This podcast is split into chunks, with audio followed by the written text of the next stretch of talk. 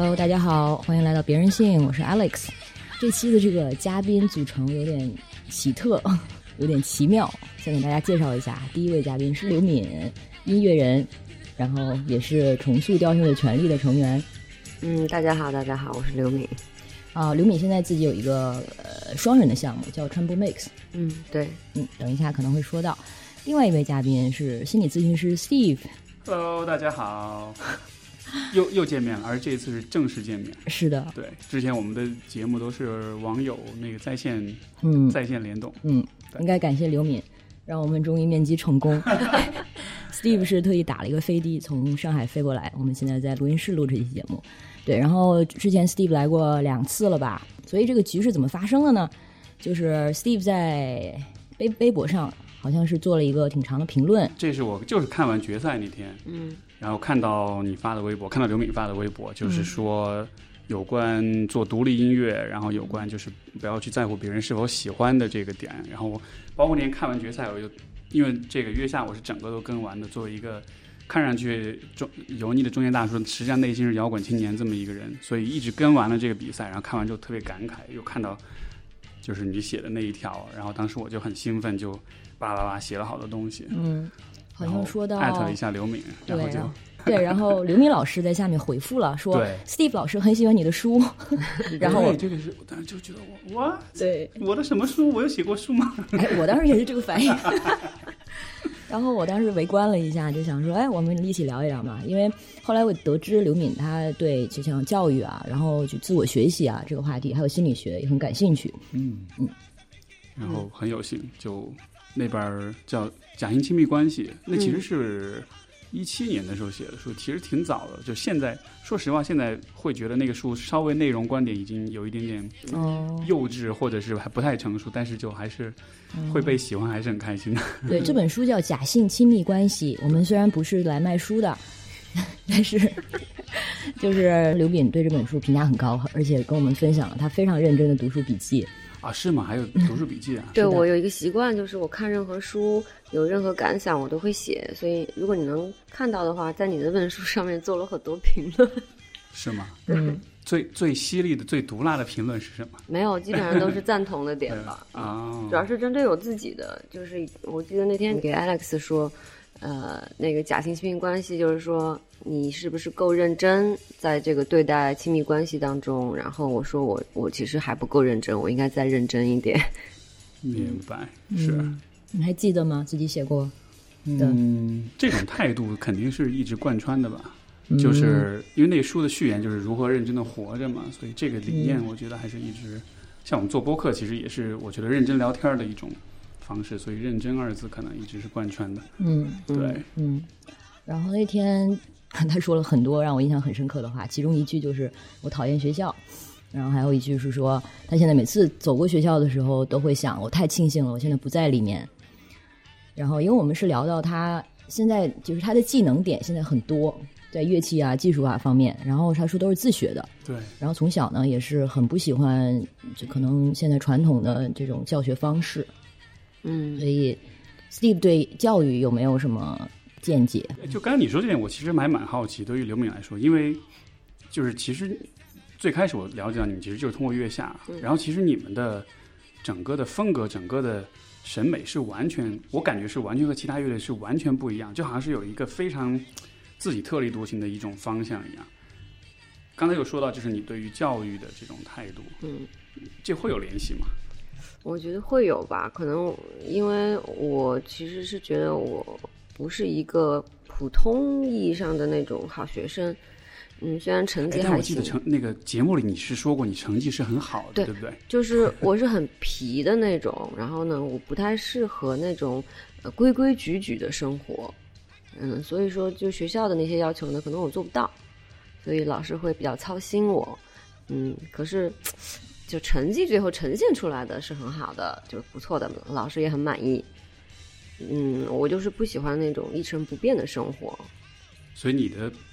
你是那种，就是你的皮是那种，就是不喜欢做重复的事情，嗯，比较喜欢做也许是创造性的。我可能有一个自己的思路，但是我总觉得，如果是在那种规矩下面的话，实际我没有按办法按照我自己的思路去思考。我会被被外面的那种规矩给打断。自己的思路是什么样的？就是你能，比如说，我们现在回到假设小学或者中学的你，那个小女孩的思路是什么样的？我也不知道，其实每天都不一样，是吧？对，但是就我比较沉浸在自己的那个思维世界里面，然后呢，嗯，总觉得有很多事情是来打断我的，所以我就 嫌烦。刘敏之前他分享了一篇文章，大家可能也看过，就是中村修二，他是物理学呃诺贝尔的获奖人，然后他写的一篇文章就是关于东亚式的教育，嗯，就是在遏制大家的这个创造力啊什么的。然后他说了一句话，说当今的社会需要的是具有创造力、充满好奇心，并能自我引导的终身学习者。嗯，你看到这句话的时候，是不是很有共鸣？因为首先我特别认同是终身学习，因为学习绝对不仅仅是在学校里面，你也不是为了别人给你安排的作业或者是完成什么事情而去学习，学习绝对是一个自己的点，就是你你对这个世界好奇，你感兴趣，你想要了解它，我觉得这个是学习的动力。嗯，但是在那种状态之下，就是那种你老是觉得被别人打扰，然后也嗯对学校不喜欢。但是我理解那样的一种呃性格，可能在这个环境里面其实是不太被鼓励的，是不太受欢迎的。嗯，可能适合大多数人，但是总有像我这样的，呃，极少数的人可能是不适应这个环境的，对，不适应这种学校的方式的。那你会怀疑自己吗？就是说，哎，我好像跟别人不太一样，然后那是不是我哪儿不对？因为你知道，就是人其实很容易，就是当我注意到我跟别人不同的时候，嗯，我首先想的是是我自己的问题。会有吧，嗯，但是我也不是太严重这种就是自我怀疑，我更多的是抗拒。就是叛逆的特别厉害，所以刚开始做乐队的时候做的音乐也是非常早的，嗯，朋克的，对，很朋克。对对对，就是高中的时候吗？高中的时候就导致了我非常叛逆，嗯，我觉得这个也许也有一个点，就是因为你成绩好，所以其实有底气。像像我就属于成绩不好的那一种，然后又又叛逆，但是就最后就没有变成做音乐，变成听音乐的。你是成绩不好的吗对对对，对就是相对来说，相对来说，？OK，其实我我成绩也不好，虽然对大家可能现在说大家不相信，但是我其实非常庆幸我当时成绩不好。小学的时候成绩很好，到了中学的时候呢，就上了一个什么理科实验班，然后就开始跟不上了。然后因为跟不上了，就发现自己，哎，我可其实可以不玩这个游戏嘛，我可以找其他的，啊、当然也是因为比较幸运，所以之后有机会出国留学。但是其实就是退赛这个选择，它其实是一种奢侈。但是就是因为大部分国内其实学生啊，就是少年时期他没有选没有这个选择，所以只能就是把自己硬硬凹成自己不喜欢那个样子。对是因为我们当时一起做乐队的有五五个女孩嘛，嗯，其他的三个其实到了高三也就选择回归学习了，嗯，因为觉得音乐毕竟不是终身可以去做的这么一个职业，但是我就特别的确定，我就想干这个。我当时就在想，我希望我十年以后我在音乐上面有怎么样一个长足的进步，已经开始规划这件事情了。那个时候想的是什么样的这个愿景？当时是喜欢弹吉他嘛，然后我就在练吉他，然后学乐理，就是学校已经把音乐课给挤占了，所以我就自学，我就不管我，比如说上历史课或者政治课的时候，我就在学音乐。那你是在什么时候有这样一个想法，就说音乐这就是我的路径？就这个是有没有一个灯泡亮起的时候，或者是嗯，有，其实我在月下也提过，因为我家里人其实从小也是嗯，在音乐就是相关的这些职业在做。我爸那个时候在歌厅里面唱歌，哦，对对对，对，然后他也是文工团里面的小号手，然后我奶奶也也也教音乐，她也会弹风琴啊什么那些东西的，嗯，她也自己写歌。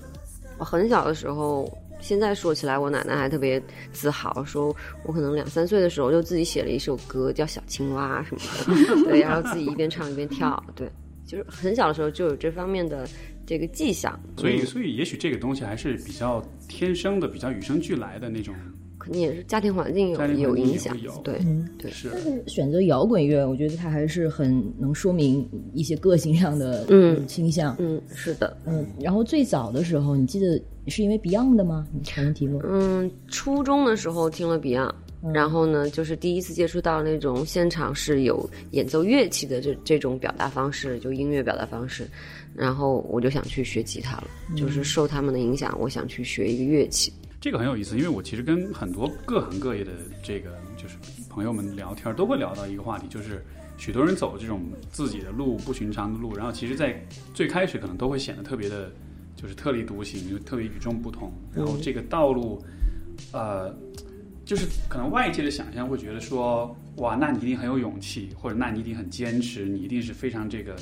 就是非常能吃苦耐劳啊，耐得住寂寞什么。但是很多人聊下来，反而发现说，我很享受啊，就是觉得不觉得很辛苦，就是觉得好像这是一个很理所当然的事儿。这对你来说也是这样的感觉吗？是的，我觉得特别开心。你在做这件事情的时候，就全身心的投入，那种开心和成就感、满足感是其他事情没有办法替代的。然后我也无法想象，我可以去做任何一件其他的事情，达到这么好的效果，就让自己开心成这样。就好像是没有其他的替代项，只能是这一个选择。对，我觉得这个这个，我觉得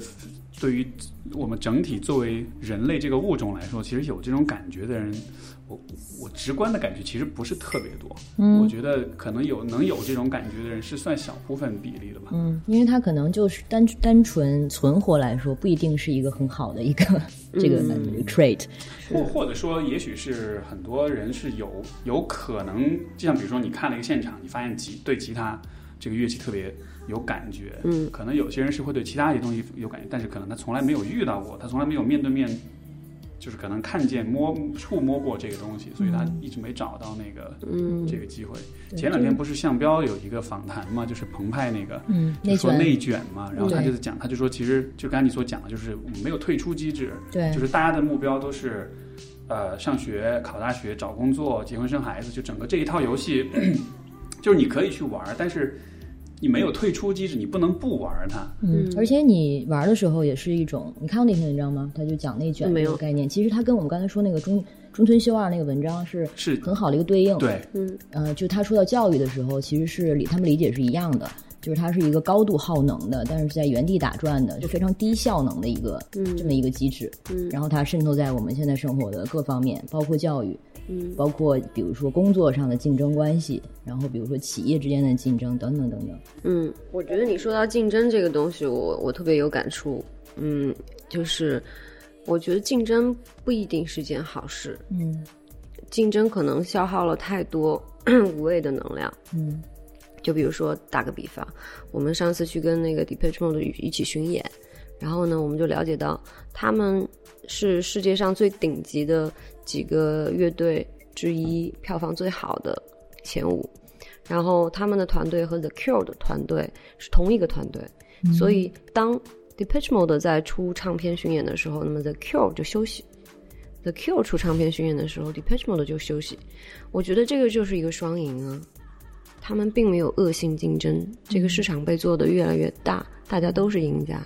而且这样可能做事情还能专注一点，因为你有足够多的时间精力，不需要它有一个节律在里面。嗯，大家都更专注在自己的事情里面了，嗯，就不用去浪费在竞争上。对对，所以向标那篇文章他也提到说，其实，在说竞争的时候，它绝对不是双方竞争一个双方的关系，它永远有一个第三者。对，就像比如说我们在小时候学生彼此竞争成绩的时候。其实是在做什么呢？是为了得到老师或者学校的认可，是在取取悦一个权威，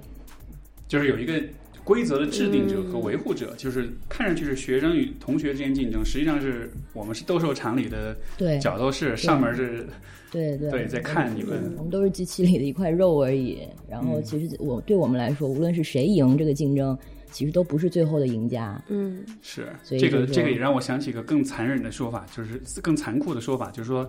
像比如说北上广深这样的大城市，其实就像一块一块电池一样，它是燃烧的是每一个进到这个城市的年轻人的青春，然后我们可能燃烧差不多了，再回到家乡去，嗯嗯，去养老 这样子的。我不知道最后这个这个言论是否合适啊，但是我看到这个真的挺被击中的，我真的就是那种大家发光发热。九九六零零七，你知道？然后，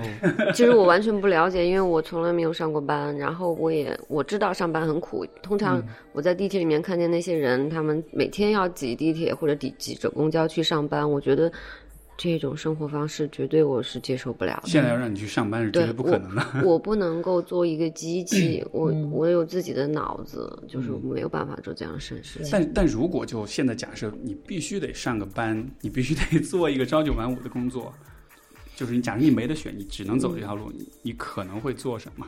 那我就继承我家的遗产，去他我妈他们单位做一个清闲的班儿，养老班儿吧。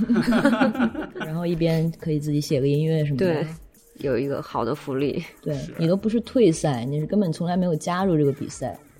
对，我就这个可能天生就不适合。嗯，嗯这算是一种，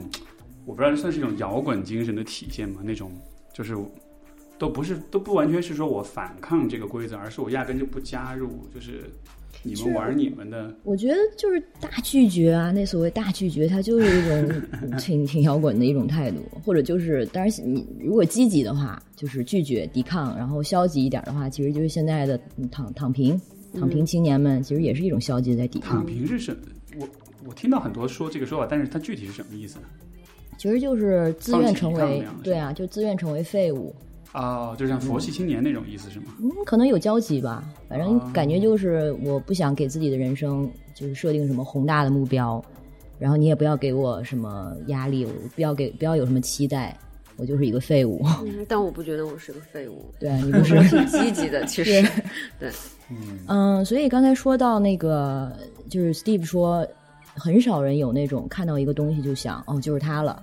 我就想做这个这种感觉，你有过吗？你自己？我可能没有没有像刘敏这样，就是啊一下子就找到，但是是一个模糊的东西，然后逐渐一点一点变清晰的过程。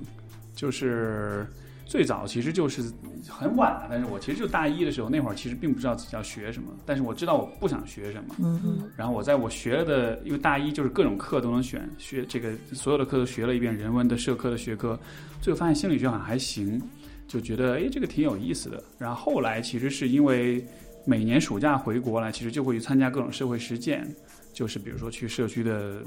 这种服务中心啊、留守儿童的机构啊，包括就是零八年不是汶川地震嘛，然后就去做志愿者，所以就那一次经历可能是比较。嗯比较重要的一个转折点，就是确认了说，OK，我觉得这个是一个我还蛮想要去做的事情，嗯就是更多像是一个一步一步被确认的过程。所以我很羡慕那种一下子就，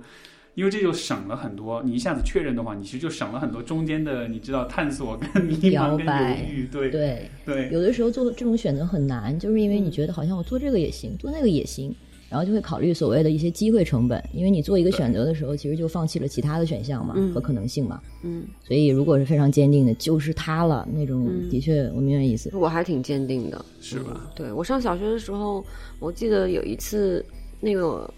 叫少年宫吧，过来合唱团挑人，把我挑中了，然后就我家里人没让我去，我到现在都觉得。就为什么不让我去啊？你要当时要让我去了的话，是不是我这个音乐路就更好走了？不一定吧，你可能后来就不会做摇滚了，或者不会，有重塑至少了。至少在唱上面，就是很早的就进入一个专业的训练的过程。嗯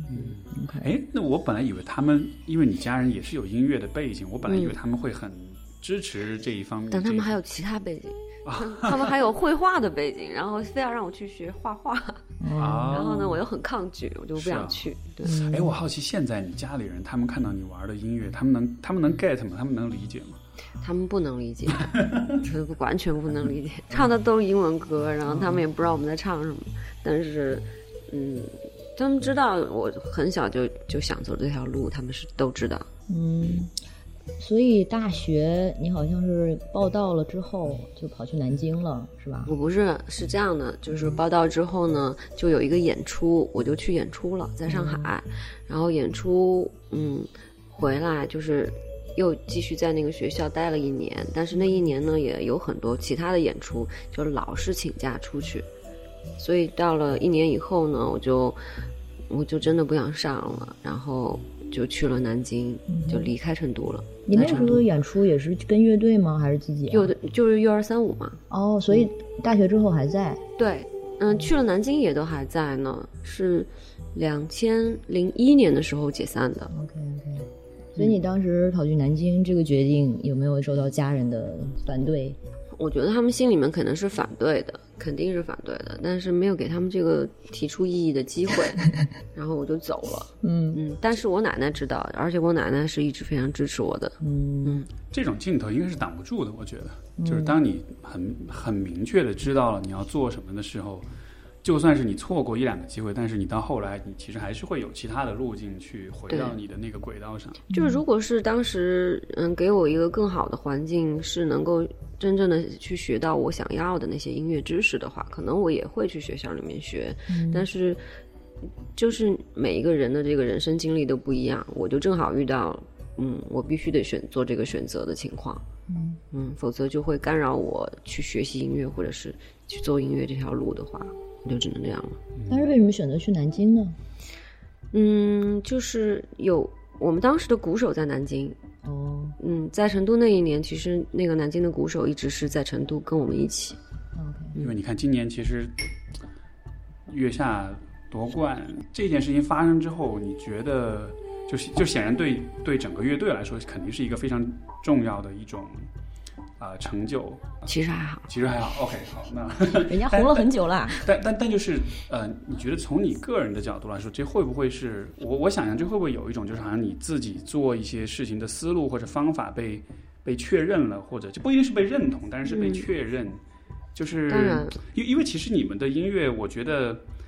是不那么的主流的，或者不那么的容易被大众接受。嗯但是最后你们拿到冠军，我觉得就好像这样一种音乐形式，但是最后居然走到这一步，就是嗯。我我我我个人是有很意外，或者是有一个很惊喜的那种感觉在里面。嗯。你你会怎么看呢？嗯，我们就惊喜谈不上，但意外肯定是有的。我们也没有想过自己会走到最后拿冠军，可能最好的那个结果想过的也就是前期，嗯。对，但是拿了的话，那么就只能说明坚持做自己的也也是 OK 的呀。就是你并不需要说考虑太多这些外面的这些东西，嗯也可以，嗯，嗯对吧？是这个这个真的也是，当时我就看到你写那帖子，我觉得挺打动我的一点，就是就是这种坚持自己的这种精神或者这种选择，在现在看来，其实其实大家是会有，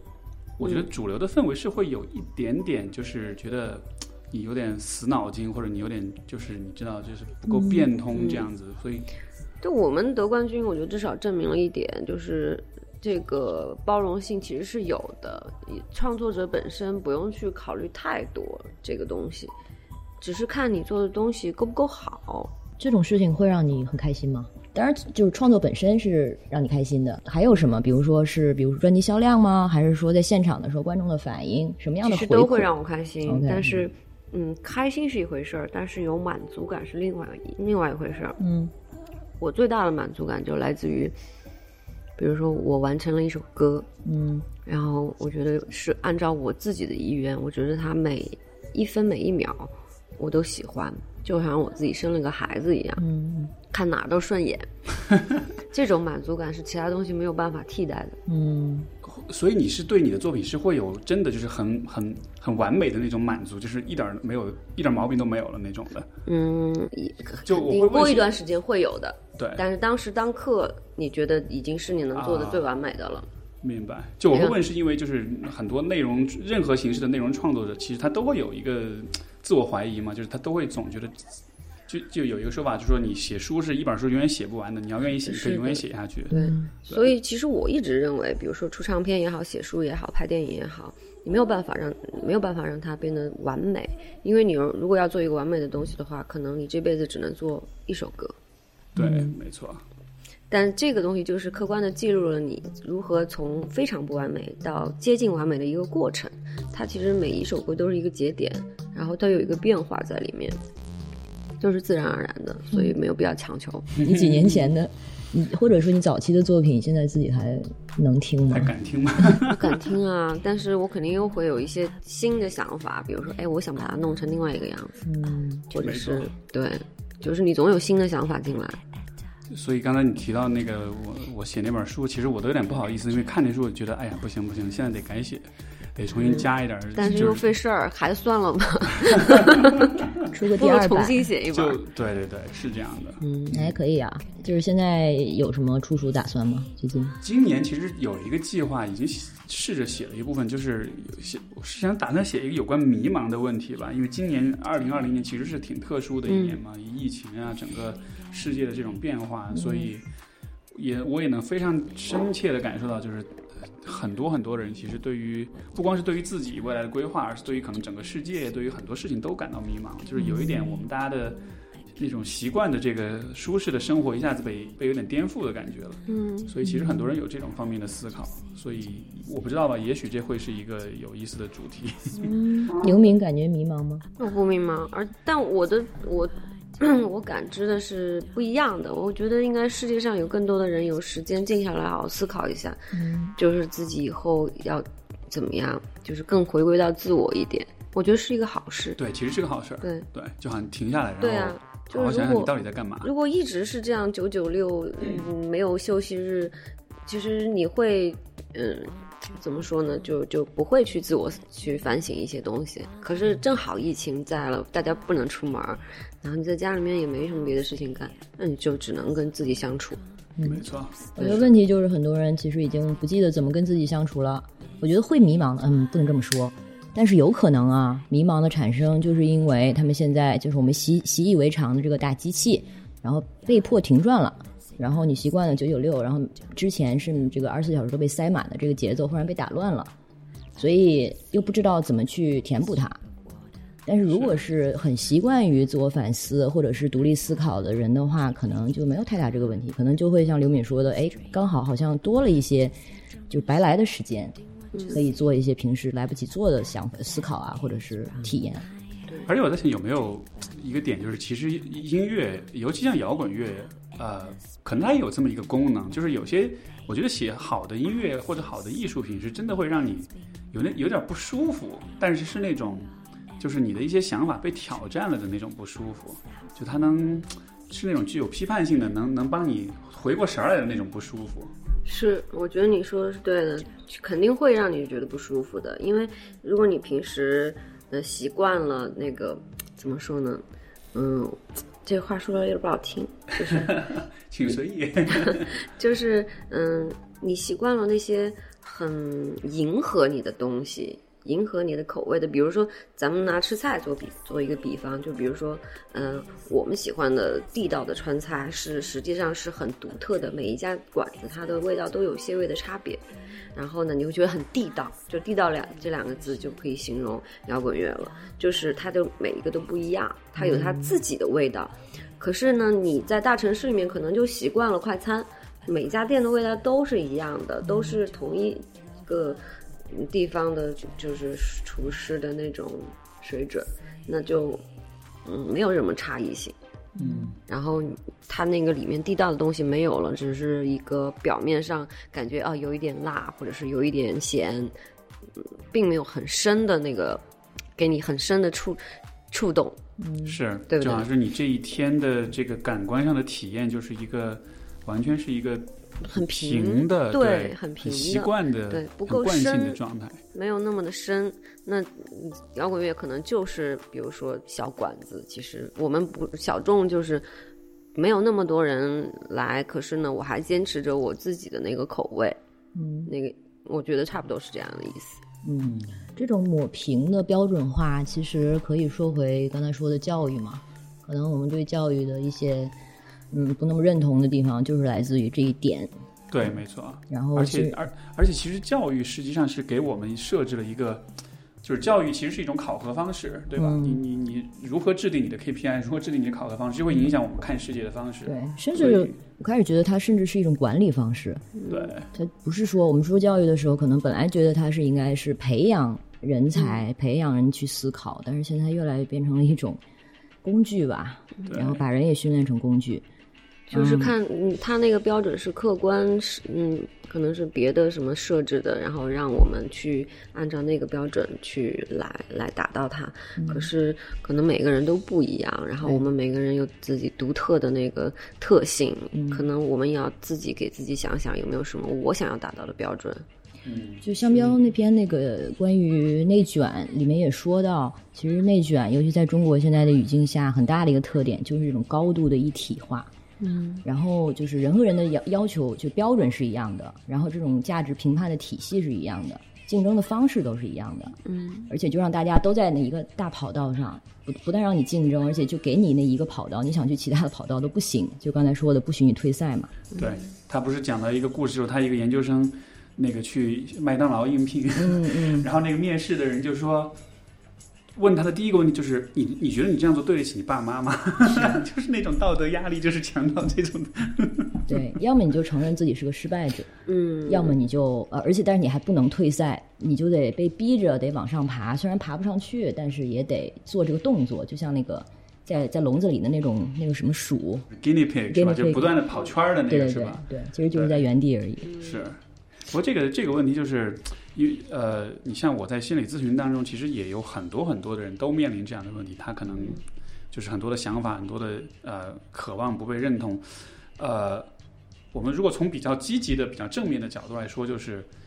呃，我的工作当中其实有帮助很多人去，就是慢慢的发现那些真正能触动他们，就像比如说吉他或者音乐能触动你，嗯就我觉得那种能够被有些东西给击中的这种感觉，这应该是生而为人可能最宝贵的几件事情之一。嗯而这种感觉，我始终是相信，其实每一个人都有可能有。嗯但是呢，就如果你一直去停留在一个一体非常高度一体化的一个一个环境当中的话，你就错过了。所以说这件事儿对我来说，更多的不是那种我要去叛逆、去反抗，或者说是要去跟权威做斗争，而是说对，你得你得你得，就是你人间自我认走一趟，同我对觉得是你得你得找到那个让你有共鸣的那个东西。对对对，因为那个太真的太那个太独特了。嗯其实我曾经思考过这个问题，就是说成功到底是什么？成功是什么才叫成功？到底是别人对你的认同重要，还是你自己的认同重要？就是如果我自己认为自己什么都不是，我很差，可是别人觉得我很厉害，你到底成功还是不成功？嗯嗯，没错。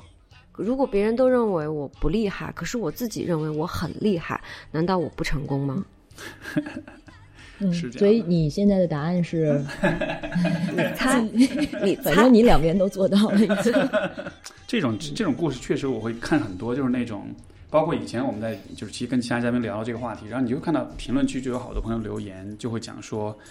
哎呀，其实我小时候对于什么什么什么其实特别有感觉，就我很喜欢问别人什么事儿让你特别有感觉，就是因为这个感觉是一个很好的评判方式，它不是像说什么事儿让你、嗯。呃有成就或者是让你优秀或者擅长，而是说有感觉，就让你有感觉的事儿，我觉得多半是。就是嗯像你说的是那种有共我觉得有感觉，就是你你忠于自己，你是真实的，然后而不是说由别人来左右你想要做什么，你在干什么。嗯，就是忠于自己的感受很重要。其实，因为那个感觉其实是没法，就是通过灌输、通过说教去对灌、去安装到你你对你你心里。我觉得可能还有很多心理问题也是在这个上面有纠结，然后有点没捋清思路，所以会产生一些心理上的问题，是，我觉得是这样，就是拧巴。对对对对对，是，就是我一直是觉得人其实都是有一个，这个其实有点超越心理学范畴了，就是因为现代科学不太相信灵魂这样的说法，但是我觉得从很很这个怎么说呢？从从从一个更超超越现现代科学的角度上，我觉得人是有一种很内在的东西，你说是灵魂也好，是精神，我觉得是意识，或者是我特别喜欢用意识来是吧。？但就是我觉得每个人都有这样的一些东西，然后你你跟这个东西做对的话，其实你就会对很很不开心，包括可能会会抑郁啊，会焦虑啊，会什么的。是的，有一个很经典的比喻就是大象跟骑象人嘛，但是那个是对于人就是情绪这个事情，就是说我们在调节情绪的时候，就是我们理性的这个思考的我们其实是个骑象人，嗯，然后我们的情绪其实是大象，然后呢，你试图把大象大象想往左边走，你试图把它牵到右边去，你就跟它两个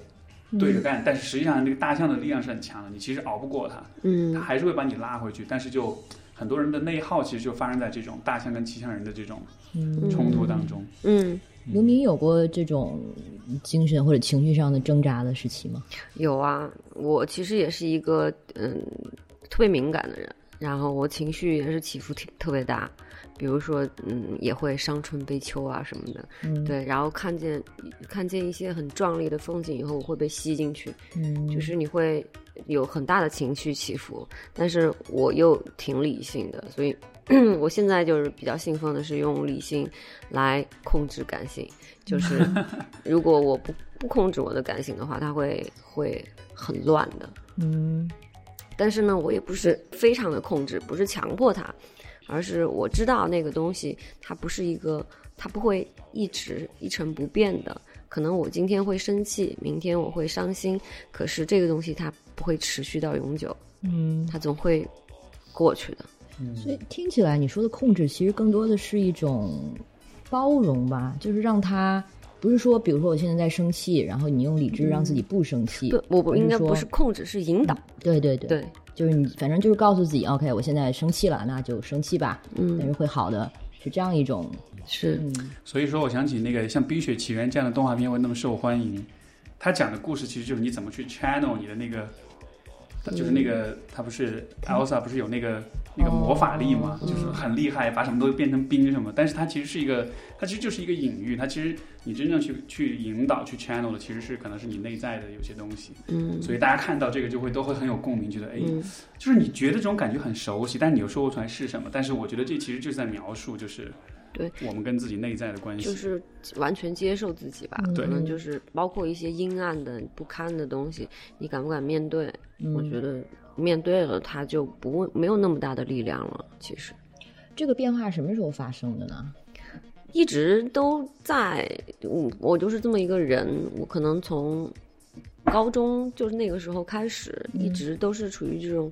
在自己跟自己较劲的一个过程，然后可能只是到了现在这个阶段，我嗯已经较出一番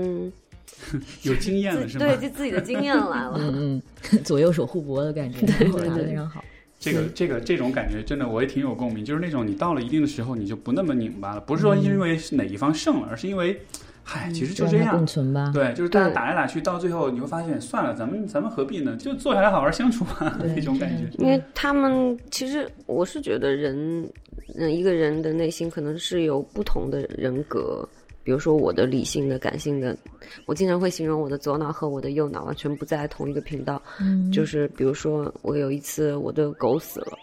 然后我其实很伤心，浑身发抖。可是呢，有一个我感觉我自己有另外一个意识超出这个情绪之外，然后觉得很奇怪，有一种很奇怪的感觉，看着我的感受。就很分裂，反正就是我也不知道为什么，我就是我的左脑和我的右脑，我是这样理解的。或许这是一件好事情，我在想，我因为我跟你就相反，我是属于两者融合的还蛮好的，所以看上去好像比较协调、比较平衡。但是另一方面就，我的问题就是我好像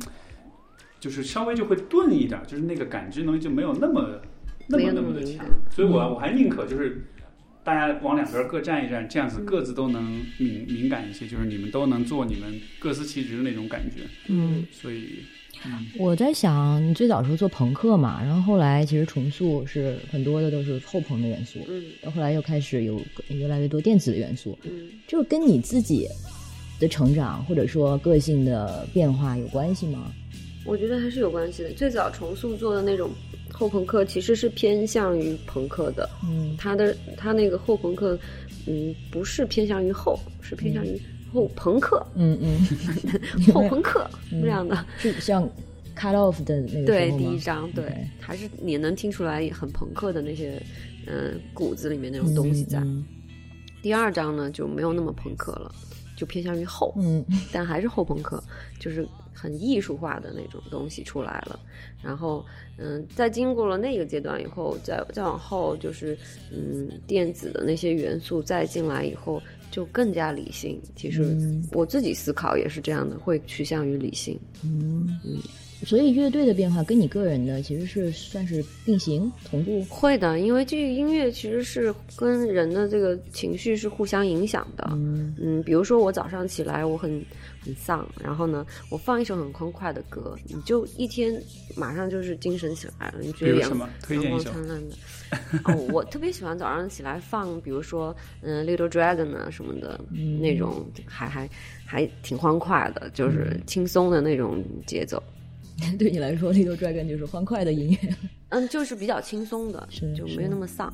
因为我知道你喜欢 Little Dragon，还有那个 Blonde Redhead，嗯然后 Aurora，，Aurora。对你喜欢的女性创作者，你可以就是形容一下吗？是什么类型的，或者什么吸引你？其实我是这样觉得的，我我并不认为女性创作者她有一个种类，嗯她每一个人其实都不一样。但是里面有一个共同点，它不光是在女性创作者身上，嗯，还在某一些男性创作者身上也很明显，比如说 David Bowie，嗯。然后 David Sylvian，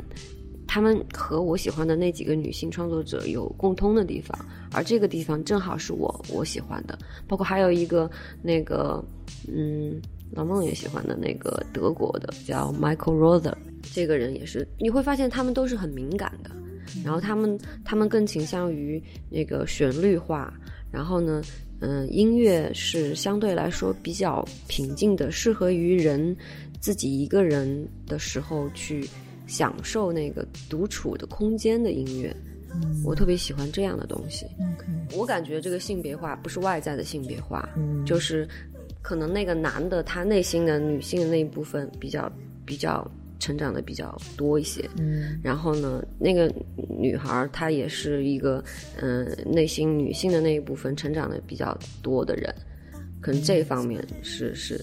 嗯分男性女性，可是不是外在的。明白明白。就是生理性别其实并不是一个必然的因果关系在。是的，嗯，因为啊、呃之前刘敏还提过，她非常感兴趣的就是自我教育，但是前面其实还有一个前缀，就是尤其是女性的自我教育，尤其是比如说在一个创造性的行业里，如何女性的创造者能够发展出自己呃独立的、独特的审美和创造方式。或者说比较敏感的人的，因为如果我们说不不完全是以生理性别来划分的话，其实是我们如果把比如说比较敏感的人划分为是偏，也许是偏女性化特质的人的话，但是我觉得在这个点上，就是生理性别还有点重要。嗯因为比如说刘明，你会感觉到，比如说在这样一个相对还是男性主导的一个行业里，做女性音乐人，你时不时需要，比如说要更努力，你才能证明自己，或者有没有就是因为你的性别身份感到任何的压力吗？我觉得这个还是刚才我们探探讨过的那个话题的一部分延伸吧，就是你是认为外在的别人给你的标准重要，还是你自己的标准重要？我觉得最重要的就是你的自我认知，不管是男的还是女的，其实最终标准是一样的，就是你自己的自我认知到了哪一步。如果嗯你就是这个客观的表现看起来好像是，嗯、觉得社会上女性的这个，嗯，更就是更被男性主导，但实际上那些主导的男性，他们也是在被动的接受这个主导的角色。嗯，我觉得这个都放到最后的那个比较的话，都一样，大家要有清楚的自我认知。有了清楚的自我认知以后，男性不会觉得自己是主导的了，女性也不会觉得自己是被主导的。其实，嗯我觉得这就都一样。嗯，那你之前提到的说独立的审美还有创作，因为比如说，嗯，在一个体系中，包括创作也好，还是教育也好，嗯可能现有的我们所所有的这个结构，它其实是不能说男性主导吧，但是它嗯。其实是有一个性别化的，它可能是。一直以来都是更多的是男性的一个文化的产物。嗯，我知道你想就是说明的是，嗯、从现象上看，应该是，嗯，就是我们可能更多的是被呃以男性主导的这个社会教育出来的，然后呢，女性可能嗯、被动的自我认知是没有那么高，对吧？这个是是客观的，但是我觉得就是嗯。这个也是我们要去做的。其实我们不用去指责什么东西，而是说去引导，就就跟我们自己内部在做的这个是一样的，去引导以及去提醒，就是实际上你还可以有别的选择，你还可以去做什么样的事情，不需要去站在某一个对立的那个角度。这个这个其实我很能理解你说这个点，就是比如说我们说到性别的议题，肯定也我也其实你们俩的就是角度我都能理解。从 Alex 角度，其实你实在就就是在说，现在其实对于女性来说是有一个很嗯不能否认的一个社会现实，就是呃，社会对于性别是有一些差异化的对待，就是一个然后结构但是我觉得其实就是刘敏在讲的更多的像是说，我们在这个点上，我们向未来的方向是什么？对，如何解决这个问题？对，而这个方向其实就是最终我们追求的是每一个人的个体化的这个过程，就是你你把自己的独特性，把自己的自我认同发展到极致，这样子的话，它不光能帮你就是找到力量去克服这种性别的偏见，包括其实所有的个体与社会、小我与大我的冲突，因为这个感觉其实和就是我在做咨询的时候和我来访之间的关系其实非常非常的一致，就是就是可能比如说有些来访他来他是跟我讲就是关于性别的问题，有些可能是讲比如原生家庭跟父母，有些是伴侣，就是你会发现人们的问题大同，呃就是各种各样，就是所有的各种各样的问题都有，而且每一个人的经历、每一个人的环境，包括所处的地域，其实都是不一样的。但是其实所有的这些成长，就是万变不离其宗，其实就是我的方式其实没有什么，你我们因为我们这职业就是不太被外界所了解，大家就觉得我们很特别神秘、特别厉害，会会读心术啊什么的。但实际上我们做的事情就是帮助一个人不断的去啊、就是精进他对他自己的了解，而且尤其是说你能够真的很诚实的。看见说你是谁，因为因为我觉得对人最大的挑战，其实不是说我看不清我是谁，而是有的时候其实你知道你是谁，但你不敢承认。虽然你理性上你不想变成这样，但是你就是这样，你就得承认。对，对自己坦诚是世界上最勇敢的事情。没错，嗯，也真的挺难的。嗯，呃，我同意说，个人开发或者个人化的发展，它是一种解决方式，它是一种吧。因为我觉得，可能我们有不同层面上的看待所谓性别问题的一些角度我。觉得是要去引导，就是你不能光是自己做，可是比如说我只是闷头做我自己的音乐是不行的，但是有一些我觉得嗯想说的话。我该说的我会去说，这个是有一定的引导的责任在里面的。OK OK，对，其实我觉得你们的歌词就是呃，我我我不知道我的感觉对不对，但但其实当中是藏着一些信息在里面的，是一些你没有说的很很直白，但是我觉得是有一些批判性的东西在里是，面。我觉得不用说出来，不用说的很直白，对对对因为音乐对人的影响是潜意识的，肯定会影响的，不管你听没听进去，都会影响到你的。对，嗯，这个说到这个，我我会好奇一点，就是因为你看，像比如说我们是做播客，然后包括我也写书，包括可能你们也做其他的媒体的这些东西，就是作为内容创作者，其实我觉得现在有一个很很很普遍的一种感受，就是说我们看到的很多很流行的东西，我的比喻就是我把它像比作像是粥，像稀饭一样，就是它很容易消化，但它其实没有营养，因为主流的东西是短平快的，是呃。是在寻求最大公约数的，是要能够最多可最尽可能多的人能够去接受和喜欢的。目但的不一样，对创作的目的不一样。是那那如果说我不知道从比如从音乐的角，从你们做音乐角来说，呃，如果比如说音乐也做成这样子的话，这会让我们错过什么吗？因为我的领域，我是觉得有有错过很多很好的东西，嗯，所以我不知道你的领域是指心理，就是心理的领域，就是说，比如说现在大家最流行的东西，可能最了解的可能是，比如什么乐嘉的性格色彩这种，就是你知道，就是其实很扯淡的东西，但是这个领域当中有一些很深的东西，但它非常非常的好，非常非常的。就是能够让你有那种颅内高潮的感觉，但是这些东西因为它有一定的深度，所以所以说接受起来或者了解起来，它有一定的门槛，它需要一些需要费点动点脑子这样的。但是这种东西就你知道很多人就错过，所以每次我看到这种现象，我就觉得特别啊，就为什么要 为什么要这样，就有那种感觉。所以就我好奇，我是觉得都有存在的价值。是嗯，比如说你提到嗯、呃那种，比如说普及型的心理学，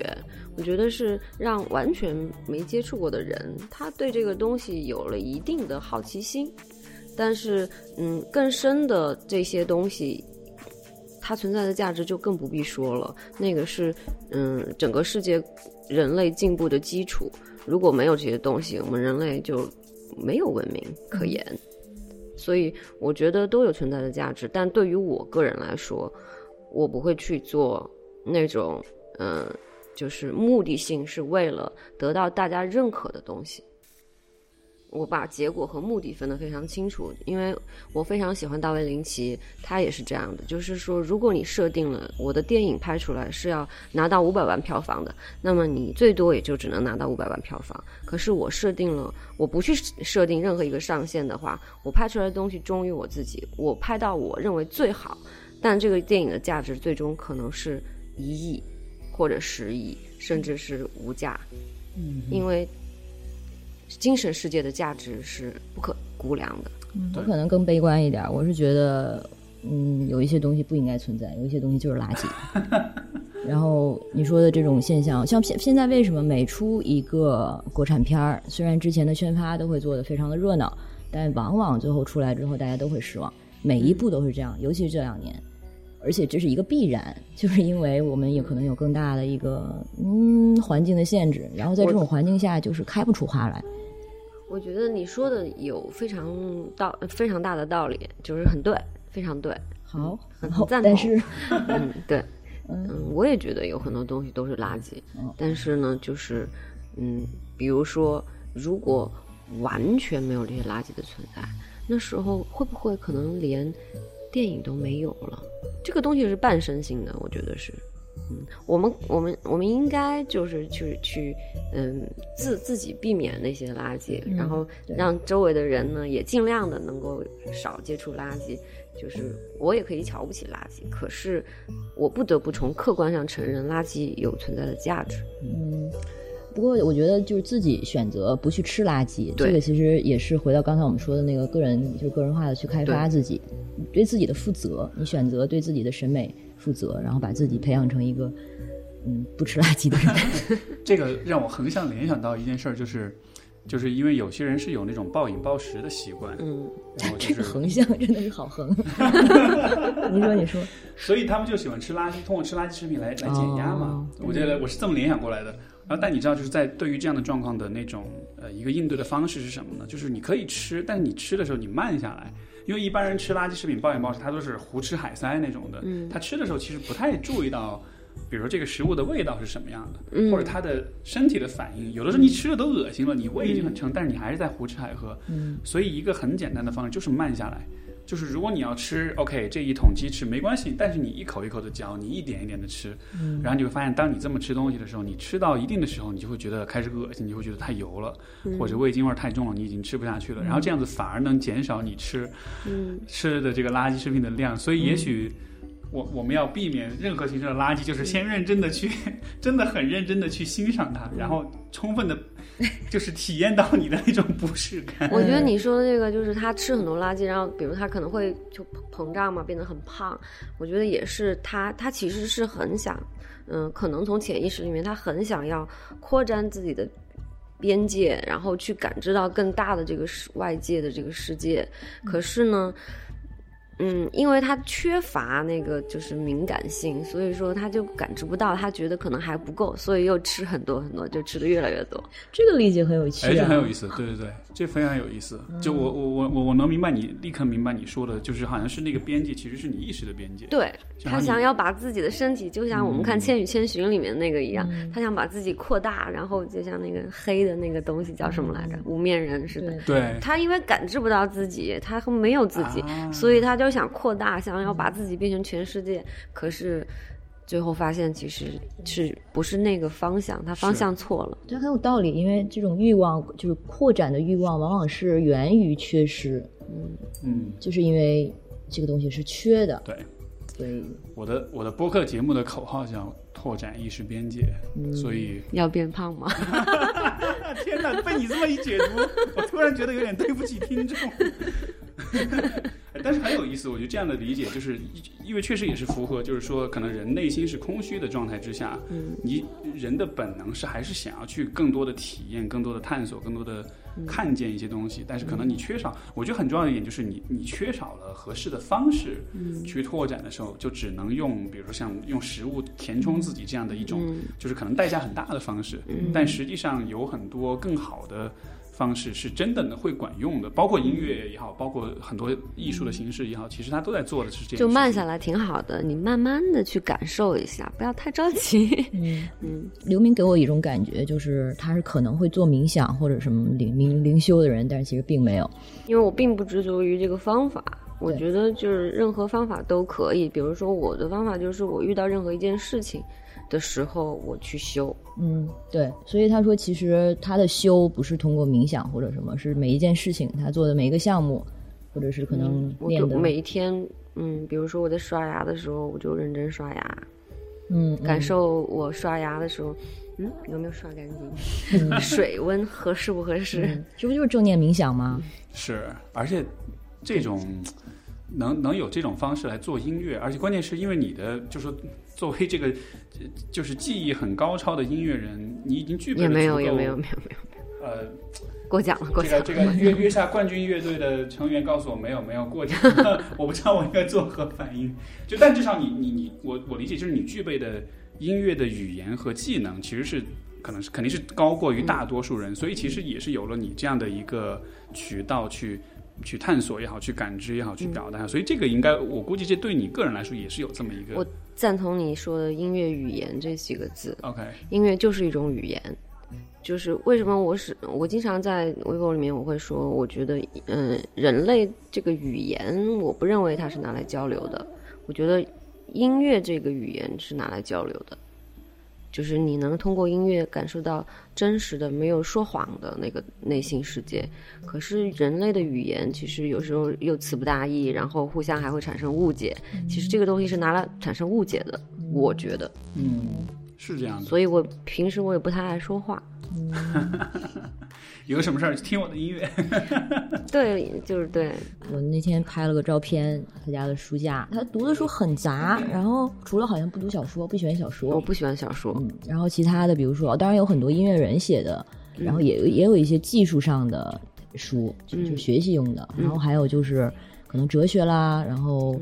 我非常喜欢哲学。嗯、还有啥？宇宙天文也有，对对对，这个就是我我其实也喜欢，也不是研究吧，就是喜欢看一些那种科技类的那种文章或者是介绍。嗯比如说人的大脑。语言其实它只不过是存在于人的，我忘了是好像是应该是左脑吧当中的一个区域，嗯但是正好我们感性的东西是在右脑，它它它不在一个地方，所以说你从这方面来理解语言，它如何去描述一个他不知道的东西呢？嗯对，就是语言功能其实是人类在进化的过程中是一个相对比较晚出现的一个功能，所以包括理性思维也是这样，所以它其实，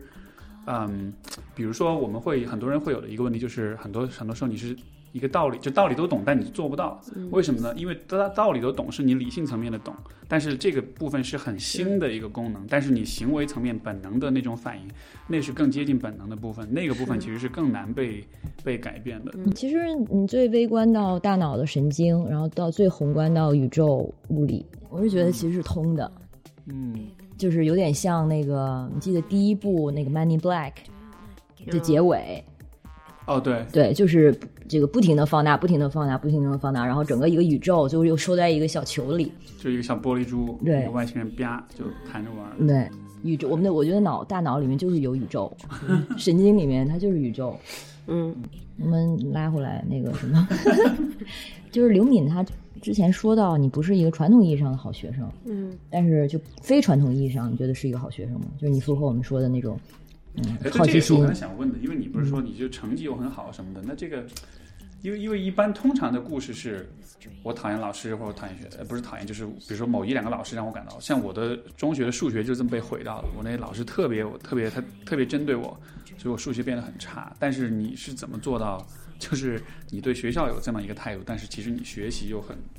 是是自学能力很强吗？嗯，我觉得可能我有我我我有就是这个叛逆点也是这样的，就是当别人觉得我不行的时候，我会给他看看我到底行不行。就是说不是我不行，是你不行。就是我要厉害到让你无法忽视我。嗯，对，那你觉得一个好老师应该是什么样的？嗯，我觉得其实应该是一个以学生他自己的那个，当然这个是因人而异啊。就是如果是嗯学生有这个主观能动性的话，那老师想应该做的就是去提供他需要的那个知识，嗯，在他的那个兴趣点上面，他肯定是，比如说我喜欢音乐呢，那我可能我我需要很多知识，那么我我需要这个知识的时候，我就去问那个相关的人，我这个东西到底应该是什么样的？觉得一个好的老师就是就是提供这个知识的人。嗯嗯，但是他不会，比如说说教，或者说告诉你应该什么什么。对，就是也别太把老师这个头衔当回事儿，因为就是我觉得中国古话说的挺好的，“三人行必有我师”嘛，每一个人你都可以学，每个人身上都有可以教你的东西。嗯，所以其实别太当回事儿。嗯，就有点像是好像。理想状况下的老师应该是学生，应该是主体，老师其实是一个支持的角色。我是这样认为的。当然，如果在非常非常小的时候，我反而认为就是老师应该是能够帮助学生找到自己的点，嗯，这个很重要。我觉得我们的至少我自己的受教育的经历当中，很多时候是反过来，老师是主体，老师是那个权威，然后学生们是他是以学生们对他的服从和这种听听听命为满为为为主要目标的。学生的成绩就是他的绩点，对，然后这样的结果就是，其实你你看上去是在教学生，但其实也把学生自己的那种自主性，就是给他给给给压制了，所以所以所以反而学生自己找不到为自己而学、为自己而做事情的那种那种就是那种内在的那种驱动力。也这个也是因为跟这个现代文明社会的节奏太快有关系。就需要速迅速的培养什么类型的人才，然后迅速的要把这些知识全部都掌握。我觉得这让我联想到，我又联想，这让我联想到那种大规模养殖的那种农场里面，你知道那种就是一个鸡从从蛋到最后宰杀掉只要四十五天的时间。嗯，它它被激素打的时候长得非常非常的快，以至于它都站不起来，因为它从来没有。活动过，就关在笼子里，不断的长肉，所以 我不知道为什么刚才你说，我联想到这样一个画面，就可能人类发展的一个悖论吧，就是到现在，嗯，工业文明到现在为止，就是越速度越来越快，可能已经超出我们自控的能力了，我们控制不住它，嗯。嗯，我们也控制不住自己，就是一个资本主义的一个自自由主义。这个环境下，什么都是要讲求更快、更高、更强，嗯，高效这种。对对，所以他你说那个农场完全没问题，因为我觉得学校它现在很多时候它就是一个大工厂，嗯，然后学生是上面的流水线上的产品，而且还有一个更糟的就是，之前是学生，他其实老师现在也变成了这个大工厂上的一种有就是螺丝钉，因为像那个就学生要接受非常标准化的评判。然后评价老师也是一样的，嗯，呃，像大学，我有一些朋友是所谓的青教嘛，就青年教师在大学。青教？对你没听过这个词吗？没有啊，就是青年教师，他们叫自己青教。呃，这名字会出现，也是说明他们作为一个群体，它是有一定的这个独特性的。对，他们这个在这个所谓这个厂子里面啊，还在非常的底端。然后呢，现在全世界都会有这样一个叫 PBRF，就是叫 Performance。Based Research Fund 就是啊，对你的研究的拨款是基于你的所谓的 performance，你的这个成绩发发刊什么的，对，就是你的所谓的作作为老师的表现。那你这个表现又是基于什么呢？就是你一年发了多少文章，然后学生对你的评价如何如何，也是都是非常标准化的这种定制的，嗯嗯指标。所以老师也都成了，就教书也变成了一种。一种生意，其实就是你想的，就是每年我要发多少东西，然后我要让学生们喜欢我，那个不能给我这个不能给我差评。对，所以所以才有所谓的主流这个概念存在于所有的领域当中嘛。因为当所有的就是就是还是 KPI 决定人类的行为方式，怎么样考核你你你是怎么考核你自己的？你的评价体系是怎么样的？你就会。对，你会有什么样的行为？这个就是我当时写的大众和小众的区别，其实就是目的性。你到底是把标准交给别人，还是交给自己？小众的意思实际上就是标准在自己手上，然后至于最后那个结果是不是能被大家接受，并不是评判标准。即即使，嗯，我最后我按照我自己的标准出来，全世界，嗯，可能几十亿人全都接受了，也不代表我是大众的，嗯，因为我的目的不是这个。嗯是，所以所以其实当初我看到你们夺冠的时候，其实我的那种兴奋的劲儿不在于说哇你们被大多数人给点赞了，而是在于我能 get 到你们的审美体系是这样，但是你们依然能够在这样一个舞台上有那样的表现，我觉得啊，就像是一种。哦就是像这种扬眉吐气的感觉，就是那种是不是有点像一个你特别喜欢的一个小众所谓地下电影，然后得了一个什么大奖，或者说嗯。票房很高，对对，那种就它的重点不在于说啊，一个地从地下变地上，从非主流变主流。其实这就是我关关心的根本不是有没有变成主流，而是说得到了一是一种就是看到了真正的价值所在，我觉得这个东西是有意义的。没错，嗯尤其在现在的这个舆论环境里，我觉得其实是很不容易的，因为这个大家的还是非常非常过，我觉得现在的时代是过度娱乐化的，就是对呀、对呀、像但其实你你你再往前走一步，他还会继续娱乐的。比如说，他嗯会把我们夺冠这件事情的话，我们后来就会慢慢变成，呃，这种价值的成功的路径也变成娱乐的一部分了。嗯就这个是一个必然，在我的认知里面，就是就是娱乐其实是一个无所不包的东西。嗯嗯嗯。你还有没有大众其实接受度也很高，但是他们做东西又的确有价值这样的乐队的例子。像 Craftwork，OK，就是啊，嗯，我觉得有太多了。对，对于我来说，比如说 David Bowie，嗯。我觉得也是，然后 Lou Reed 这些人，嗯，他最后被大家接接受了之后，可能他自己心态上有变化，但是不能否认他当初被大家接受的那个点，实际是价值所所在。嗯国内国外在你看来有这样一个区分吗？或者说，因为你刚才提到都是国外的团体或者是乐队，嗯，呃，你会怎么看这样一个状况呢？你是想说为什么就好像国内国内就不太有，就、嗯国内的话，其实如果你要真的让我说的话，嗯，我我还真 对我还不太了解，因为我实际上我就不是特别的关注国内的这些乐队，嗯。OK，因为我们那个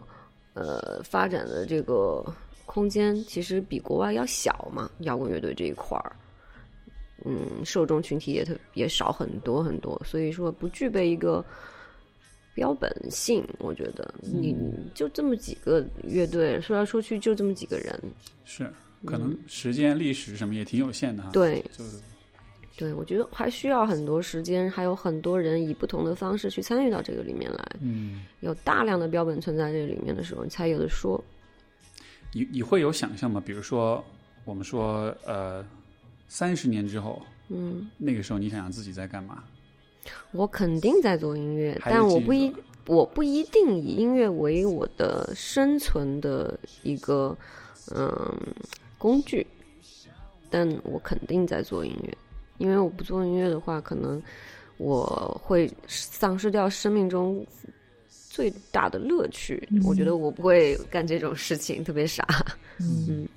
哎挺好的，这有有这种，我觉得有这种都不是坚持，而是一种就是命中注定的那种感觉哈。嗯，就只能如此，必须要这样。对啊，多好玩一件事情啊！嗯，然后 Tremble Mix 这个项目，它跟重塑的区别对你来说是什么？那是是一个什么？就也是一个是刘敏的新自己的项目，是双人的嗯。。对，我是嗯，在 Triple Mix 就是只负责只负责写词，然后唱，然后音乐部分是由另外一个朋友来负责。嗯，所以最大的区别就是在重重塑，我几乎没有参与写词的过程，然后唱的部分，嗯，相对来说也没有那么多。嗯嗯 t r e m Mix 就是我一个人，连和声都没有，里面的和声也都是我，嗯就是凡是有唱的地方全是我。嗯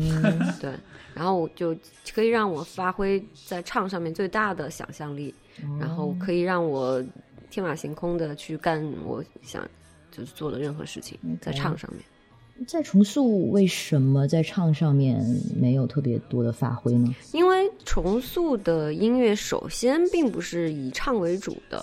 然后其次是因为嗯有一个人主唱了，在重塑的话，你顶多算是两双主唱乐队。嗯，有一个人唱的话，那么就是两两个唱在一起的时候，它就有一个配合，然后你不太可能说是天马行空的。嗯嗯，有有很多东西你要去考虑合适，两个放在一起是不是会打架呀，或者什么的，这些都要考虑。但是 Triple Mix 没有人其他人唱了，就我一个人，我我自己可以随便，对吧？嗯嗯其实都都是我平时的一些思维，把它给记录下来，然后呢，我就转化成语言，但大部分是英文，然后呢，嗯就就把它唱出来，我觉得挺挺好的。就是能举个例子吗？比如方式不一样说会表达些什么东西？比如说发呆的时候看着天，我觉得我们家那个窗口看出去那个天上飞机飞过，嗯，特别蓝的时候，我觉得它不是天，它特别像海。然后那个飞机飞过，它不像是飞机，它特别特别像是船，在在海上开，然后会特别像一一一只金鱼在那儿游，然后我就会把它写下来。嗯，你不觉得对？而且这不是很像我们小的时候还有时间，然后还有想象力的时候会做的一些就是莫名其妙的。你现在不会了吗？哎呀，忽然灵魂质问，嗯连看天的时间都没有啊？怎么还有我特别喜欢看天啊！我我记得有一次我重塑那个巡演，从法国到西班牙，那个路过一座山，然后就是特别晚了嘛，然后他们几几个男的下去路边撒野尿，然后 然后呢，然后呢就看见天上有很多星星，就是整条银河，然后喊我下来看。我当时就惊呆了，我把羽绒服往地上一铺，躺那儿就开始 看天，不想走，嗯就特别喜欢看。英文有个词儿叫 awe，就是 A W E 那个嗯 awe，、嗯就是说这也是一种情绪嘛，就是是一种嗯我们看到一些很美好、很伟大的、很宏伟的一些画面的时候那种。原来还有一个词描述它呀，我、啊我经常被这种巨大的场景所就吸引住，没错，就抓住，感觉灵魂都出窍了，就去那儿了，就那种感觉。嗯对其实这种东西我会把它当做一种那个叫什么 recalibrate，就是比如说你表慢了或者干嘛的，你把它啊重新调调正，然后重新上任发条的感觉。对，或者是你去重启你的脑子，对我来说会有这样一个效果。我觉得 Alex 你是一个非常理性的人，我是呀是一，个左脑型的人，没有任何的不不不妥。我觉得左脑型有左脑型的快感。对啊，我挺喜欢做一个非常理性的人的。这个我听过一个很有意思的比喻，就是说，呃，因为刚才不是讲到，就是小时候那种想象，包括这种哦，包括这种就是嗯呃，就是人的大脑，如果打个比方，有点是，比如说你想象一一一座小山上开始下雪，然后你坐着一个雪橇从那个山上滑下去，然后滑下去之后呢，就会在这个山上形成一条沟壑，然后你再滑一次，你还是重重复同样的道路，这个沟壑就会变得越来越深，到了后来，这个沟壑深到一定的程度，你就只有这一条路能下去了，嗯，然后对对对，所以你其实就需要，当你说的要 recalibrate，你需要重新调节，其实就相当于是在下一场雪把原来那个沟壑给它填上，嗯，这个时候你就可以有一条新的道路从这个身上滑下去。同意的。其实人脑是非常可塑的，对，就是你你可以试着把它塑造成稍微右脑一点。就是如果你再多开，你既然你是一个左脑型的人，嗯你就去开发你的右脑，然后你最后左右脑都特别强大的时候，你就 牛逼了。我 现要让脑子下下雪，对我不能现在太完美啊，我还要留一些给自己能够开发的空间嘛。那个对，然后我你说的这个，其实在脑科学上也是一样的，就是你做学习的时候，它其实做的就是在啊、fire up 你的这种啊、脑神经元，然后去建立新的连接。嗯，所以我们在学新东西的时候感到的一些快感，它其实就是在噼里啪啦的建建立新的那种路径。没错。而且我觉得就是保持这种不断的有新鲜的刺激，这个真的特别特别重要。所以为什么像音乐、像艺术这样的存在，我觉得这个是。如果以后在一个反乌托邦社会里面，这些东西没了，我觉得我会，我会，我会付出生命去为之而战的，就是因为它真的对人太重要了。因为如果我们的生活是完全一模一样的、机械化的、纯理性化的这种存在的话，这其实是非常可怕的一种感觉。嗯而且为什么会那个阿兹海默症特别多？现在也是因为就是你，其实他们就说你不断的学习新的东西，你就建立更多的通路的话，比如这条神经断了，你还有别的，对所以你就不太容易得阿兹海默症。没错。可是如果你只有一条路，它断了，你就没了。是，嗯，所以所以我的就是导师他在加拿大。就是一直都在做的一个项目，就是带着这些有这种就是阿兹海默综合症的这些老年人，就是做游戏，就是玩儿，他就是 play therapy，就是玩，就是嗯，就是玩各种，其实就是很小孩子的各种玩具，做一些很简单的一些，比如我敲你一下，你再怎么摸我一下或者怎么样，就是这种很简单的事情，但是它给他带来的就是这样一个刺激，对。就是用你不太有的一些行为去刺激大脑，对，这种新鲜的这种刺激，可能就是像九九六这种生活方式，可能最大的不好就是磨磨灭了人性当中特别天真活泼的那一面。然后，比如说，我记得记忆特别深刻，有一年那个北京出双彩虹的时候，然后我正开车在车在在路上，我看我就当时哇，我就在那看，我觉得大家都应该停下来看呀、可是后面的车滴，然后催我，干嘛呢？为什么要催我呢？我想停车下来看一下。嗯，这个想象这画面特别好。把它说成一句话，就是一个理想的世界，就是当天上出现双彩虹的时候，所有人都应该停下来看的世界，或者都会自觉的停车下来。单彩虹也可以，双彩虹当然更好。就是你可以停下来欣赏一下美，那个感觉比赶着回去吃饭或者是赶着去做工作更重要。我觉得对我来说，这个比比比较重要。对，哎，这个其实你因为你前面提到那个西藏圣子书嘛，就是我它里面其实也有这样的观点，就是说其实现在现代人的行为，就是我们都是很害怕死亡的，所以我们要赶在死之前要尽可能多的做各种各样的事情，所以其实大家会很着急，会很焦虑，就是我们就不敢做那种。就是慢下来做那种，就比如说看双彩虹这样的事情，因为好像它对于我们的这一生的成就跟积累好像没有太大帮助，所以所以就是呃，当我们出直到我们能够正面正确的理解或正确看待人的生命的终结这件事情，不然的话，我们就一直会就是用一种很对紧迫很感，很赶，真的是 literally 赶着去投胎的那种感觉，你知道吗？嗯，？是的，就是，而且你也永远没有在享受，比如说现在我们在谈话的时候，你心里想的其实是哇，我马上要去赶飞机了，对，然后实际你根本不享受跟我们谈话，就是 对，就是如果是用这样的一种状态的话，其实你永远都没有感受到，嗯，每一次每一分每一秒所带给你的那个刺激。没错，没有没有这个刺激的话，最后就会变成你感知不到这个东西以后，你就会，但你实际人的身体就是，嗯，不管你想不想感受，他他自己他也愿意去感受的，那你就变成吃很多东西或者变胖，发展出发展出各种奇怪的行为，就是它就会有扭曲在里面。是其实就是在就是 stay in the present，就是此刻。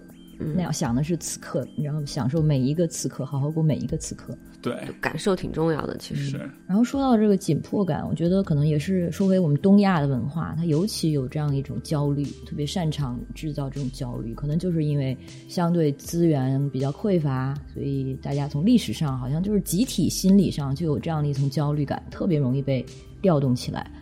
就比如说，就教育，如然后尤其是如今的教育，这些课外班儿，他们的这个海报上会写着一些这样的话，比如说。您来，我们培养您的孩子；您不来，我们培养您孩子的对手。看到的时候真的想说：“哎呦，你干嘛？太可怕了！”我觉得其实活在这个世界上，特别需要屏蔽很多无用的信息。嗯，但是就是尤其家长啊，就会被这个东西裹挟。又说回那个，因为你可以选择你不去参与，你不去参与的话，那你就是一个失败者，因为你身边的家长和孩子们都在参与，然后你就是被远远的落在后面。虽然你现在努力追赶的话，你也不能够可能不能超车，不能超过别人，但是就是保持一个跟大家在一起奔跑的状态而已。但如果你什么都不做的话，你就完了。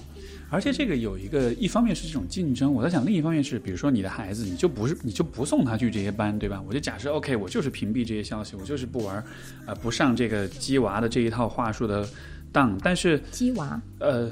就是一个特别说法，就是专门指就是要，好像就是就是鸡就是鸡血的鸡，然后我那个我就是娃娃的娃，就是哦，OK OK，大概意思就是说是大家都很打鸡血，不能输在起跑线上，然后就是很鸡血的去、去培养自己的小孩，上各种辅导班什么的。嗯。但是另一方面就是，你站在小孩的角度，他其实和他同龄人之间就是也会有一些不同，就好像大家都上辅导班，然后他自己一个人在家没事儿做，所以其实这个他可以看天啊，他可以他可以看云啊。但就是因为这其实也回到就是有一个我想问刘敏的点，就是因为比如说你也是有自己的追求，有自己的这种想法，然后就是可能比较特立独行一点，但是会有就是这种归属感或者孤独感的这种方面的问题嘛？就那当你发现你走的路或者你想做的事儿跟大多数人不一样的时候，嗯，因为我会问，是因为很多人还是会比较怕。就是孤独或者找不太能找得到同类这样一种状态的，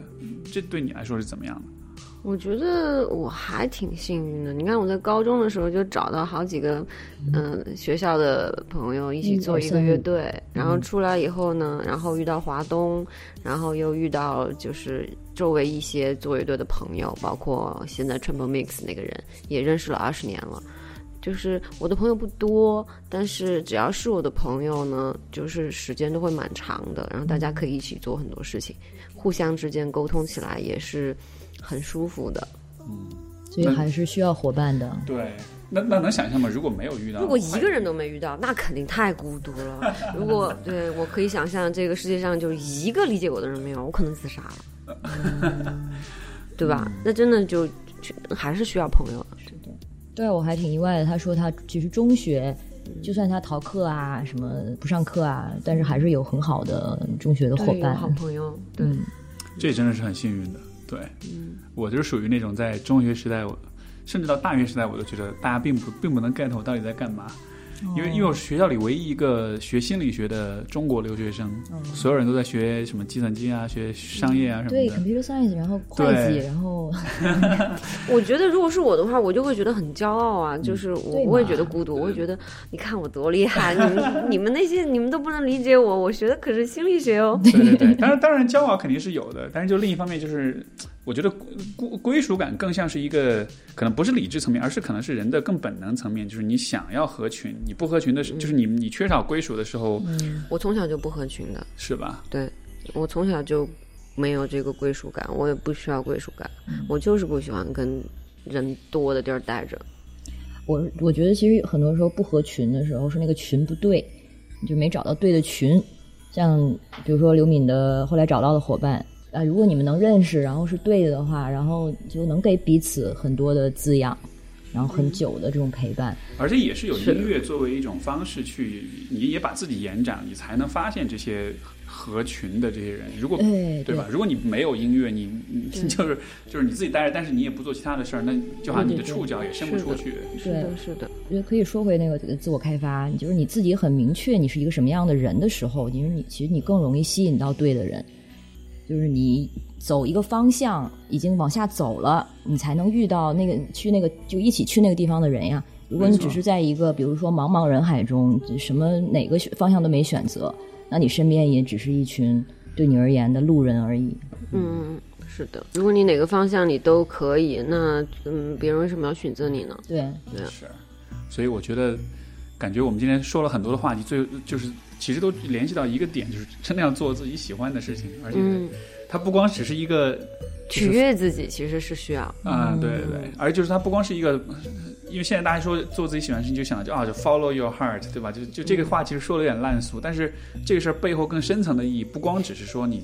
就是做自己喜欢的事情本身，而是你看你也可以找到归属，嗯，你也可以有更多的这种这种傲的这种这种体验，你也可以呃。就是找到一些新的刺激也好，或者是用一种语言不能表达的东西，表达一些语言表达不出来的东西，就就它的作用其实蛮多的，好像。嗯，包括其实你你跟自己玩儿，嗯，我们我前面不是一直在强调左脑和右脑的那种分裂嘛？分裂的人的话，实际上他就是两个人，然后你就可以自己玩儿啊，两个人就本来就是两个人在玩了，对不对？嗯，不分裂的我就没办法。这个这个这个，我觉得是一个挺有意思的。以后我会有机会调查一下，就是这些各个领域很厉害的人，他们是不是都喜欢自己跟自己玩？是吧？其实你一开始的时候说到一点，就是好像在一个领域非常精钻的人，大家总总觉得他很能忍受孤独啊，觉得他好像很辛苦啊，要承受很多，或者很有勇气坚持。但事实上，这些在做这些事的人，对他们来说，这些都不是负担，因为做起来其实很爽。对，跟自己待着就是很爽。所以不必忍受孤独。是，这个这个道理我是到了可能工作了之后才慢慢才慢慢体会到，因为在之前我还是蛮想有归属感的，所以就比如说大学的时代，我其实从来不听什么就是中文的流行歌，那个什么周杰伦、王力宏，然后我专门为了因为大家每个周末都要去唱 K，嗯我一首歌都不会，我会唱的歌那都没有，完了就我还专门去。要去学这些流行歌，跟他们一起唱，就好像以这种方式才融入。但是现在回想起来，觉得好像也那也没有得到什么，的好像只是暂时就好像觉得啊，好像我能跟大家打成一片了。但是你说他对你这个人带来了什么东西，也还好。现在就反而就觉得自己待着也挺好的。对，可能对你的最大的好处就是你练了唱嘛。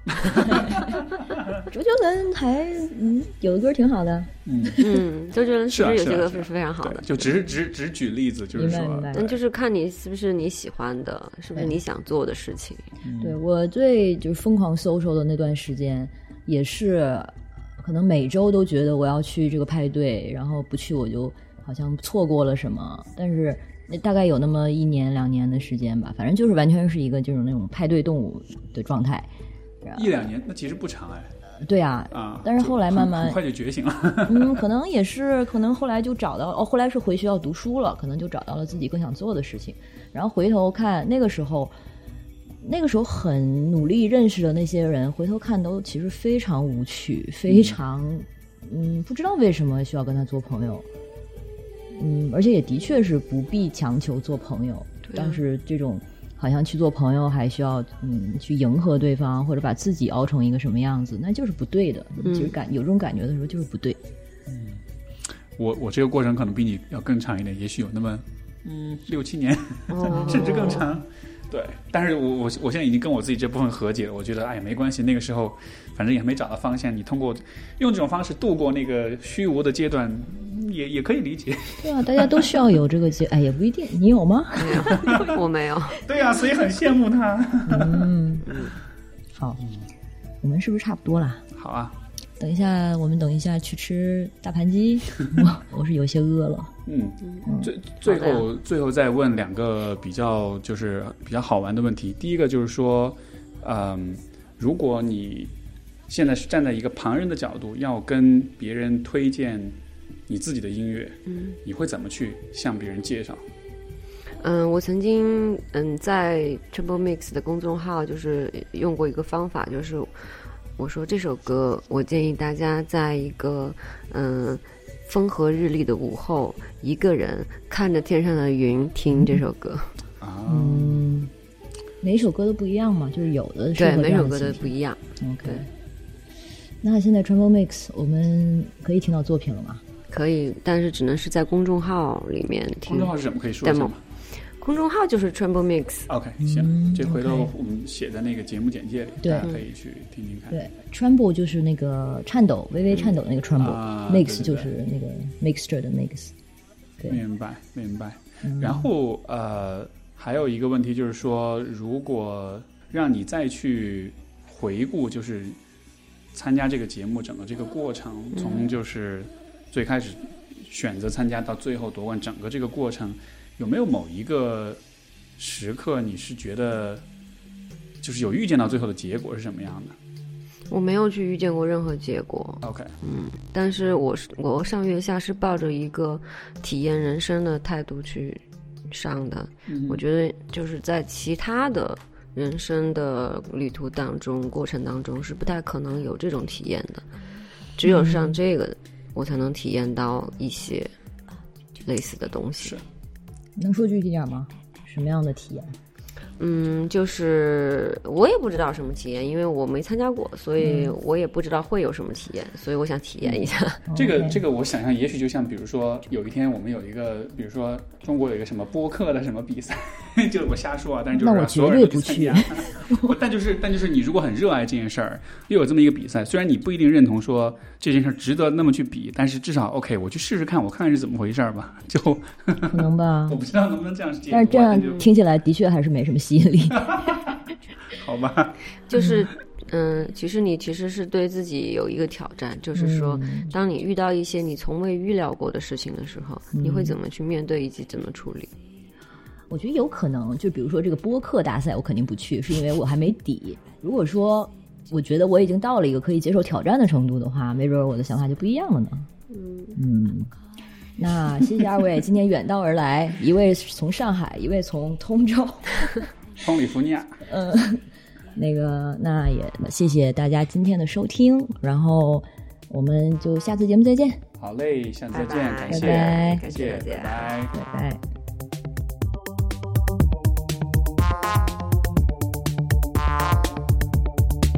Won't you move on? Even that you know won't not get there, do not get there. And I won't stay here. I want all you come. Drums start to kick. 哦，是吗？所以你平时在家录的时候，音量比现在要要高吗？就对，大多数时候是，嗯，因为上头是嘿，都是这种，对对对，吧因为你的你的开头打招呼的时候 就中气十足。对，然后你这一上来就啊，我们现在是，然后我就啊，我们是今天是这个音量吗？好吧，我是声音蛮小的，是吗？对我就是小的时候在那个学校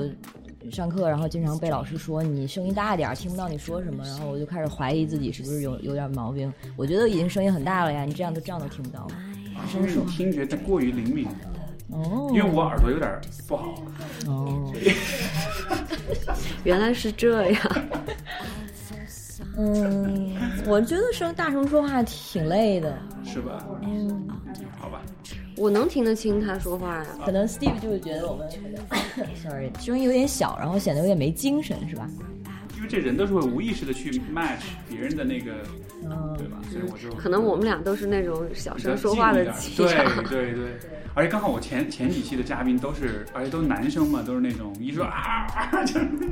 说说起来比较激动的那种。对，然后就有的时候还会争论呀，还会怎么样的，哦所以就有点对比有点强。呃，没事儿，这个不是不是在抱怨，我只是在就是在抱怨，上面都不知道该怎么说话了。不不不不不，这就不。你带动一下我们呗，然后哦，你不行，你带动我也不会配合的。我。对呀、啊，怕那种就是大家一起来，然后也,没有那么也没有那么快，明白明白。Across the bridge,